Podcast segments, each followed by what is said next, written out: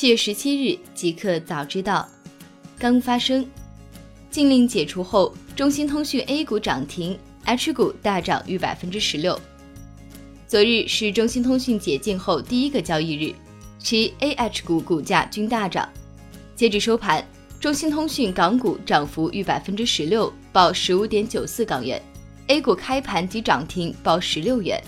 但这相比之前三十元左右的股价，仍接近腰斩。中兴通讯七月十五日晚间发布公告称。美国商务部工业安全局 （BIS） 已终止2018年4月15日拒绝令，并将中兴通讯从禁止出口人员清单中移除。此前，中兴被美国当局开出七年禁止令，这份禁令中禁止中兴购买来自美国的所有电子产品和相关软件服务产品，导致中兴停产数月。此后，中兴通讯宣布停牌。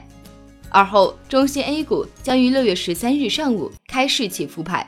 复牌之后，中兴通讯股价持续走低，连续七个工作日跌停，股价最低至十一点八五元每股。七月十四日，中兴通讯宣布恢复生产，并通过官微表示满怀信心再出发，其股价也在近两个交易日内一路高涨。大公司，苹果庆祝 Emoji 世界表情符号日。推超七十个表情。七月十七日是世界表情符号日，为此，在今天凌晨，苹果官方发文庆祝世界表情符号日，并且宣布今年晚些时候将有一批全新的 emoji 表情符号以免费软件更新的方式登录 iPhone、iPad、Apple Watch 和 Mac。苹果表示，这批全新的表情符号超过七十个，全部基于 Unicode 十一点零获批字符制作而成。并且得到了 Unicode Consortium 表情符号委员会的批准。很显然，在苹果生态系统已有数千种 emoji 表情符号的情况下，这批全新表情符号将继续壮大表情符号库。亚马逊西班牙员工罢工，抗议仓库工作环境差。据 CNBC 昨日报道，亚马逊西班牙的员工开始罢工，以抗议公司仓库的工作环境。这次罢工时间有点尴尬。因为亚马逊的会员日活动将在星期一拉开帷幕，一个名为 Amazon and Lucha 的团体组织了亚马逊物流中心员工的这次罢工。罢工将持续到七月十八日。罢工的西班牙员工还呼吁在欧洲的所有亚马逊员工进行罢工。罢工的员工站在亚马逊仓库外边，佩戴着公司 CEO 杰夫贝佐斯的面具。这已经不是该亚马逊物流中心员工今年第一次罢工。今年数百名员工进行了罢工，要求谈判劳动合同。据悉，罢工员工的不满包括劳动时间延长、取消奖金、劳保措施不足。三星后院起火，韩国主要运营商有意采购华为设备。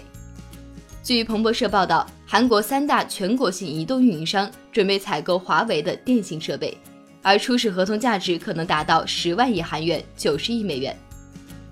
由于韩国希望成为率先部署 5G 网络的国家，所以世界各地的供应商都希望在该国销售交换机、基站和其他设备。虽然三星以智能手机和存储芯片著称，但如果其网络设备被排除在本土最先进的无线网络之外，别有可能对该公司不利。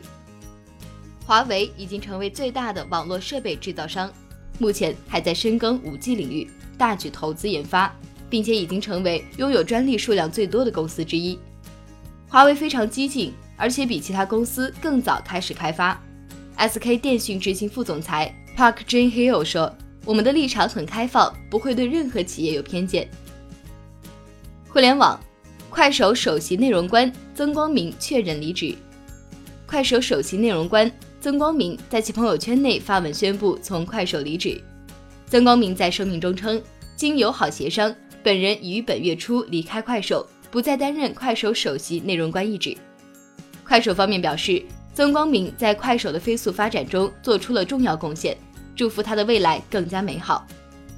苹果新款 MacBook Pro 国行开始销售，十三、十五英寸定价一万四千一百八十八、一万八千六百八十八元起。经过几天的等待，国行版二零一八款 MacBook Pro 已经正式开售。大家可以在苹果在线商店订购。低配版十三寸新款 MacBook Pro 的价格为一万四千一百八十八元 RMB，高配版价格为一万五千七百八十八元 RMB。低配版十五寸 MacBook Pro 的价格为一万八千六百八十八元 RMB，高配版价格为两万一千九百八十八元 RMB。目前所有型号的新款 MacBook Pro 都显示送达时间为七月十九日至七月二十一日。新产品，豆瓣 App 上线六点零版本，子栏目更聚集，界面重设计。昨日，豆瓣上线六点零版本，此次改版主要作用有两个：一是将原先分散至豆瓣电影、豆瓣阅读等子产品的功能聚集至豆瓣 App 上；二是优化其个性化推荐所需要的数据筛选维度。具体而言，该版本的豆瓣 App 发生较大的改动有：改版前，豆瓣 App 不支持在线观影。改版后，除查看电影、电视剧等评分外，用户可跳转至片源所在 App 查看影视内容。此外，豆瓣 App 在界面设计方面也进行改版，比如评论及话题讨论模块被单独设立在电影界面底部，可折叠或拉伸。劳斯莱斯推出了一款混动飞行概念车。劳斯莱斯的母公司上周推出了一个概念设计。计划研制一款能够电动垂直起降的飞行汽车，可以搭载四到五人，时速可达四百公里每小时，续航可以达到八百公里。该公司称，这款汽车将在个人交通、公共交通、物流以及军事领域得到应用，并预计最早将于二零二五年之前问世。Spotify Lite 被非官方团体移植到了 Wear OS 上。Spotify 在上个月发布了 Spotify Lite Android 版，既精简了许多功能的小体量应用。近日，XDA 论坛的用户 Manitou 将其移植到了智能可穿戴系统 Wear OS 上。Wear OS 的版本 UI 缩小为 Android 版的一半，适用于所有的 Android Wear Wear OS 设备。一个彩蛋：法国队夺冠，华帝开始退全款。营销期间卖七千九百万元。近日，法国队成为二零一八俄罗斯世界杯冠军。中国厨电厂商华帝随即启动了退款项目。七月十六日凌晨，华帝股份有限公司、华帝股份零零二零三五官方微信服务号宣布，法国队夺冠，华帝退全款。华帝退全款现已正式启动。根据华帝股份在今年世界杯期间启动的营销方案。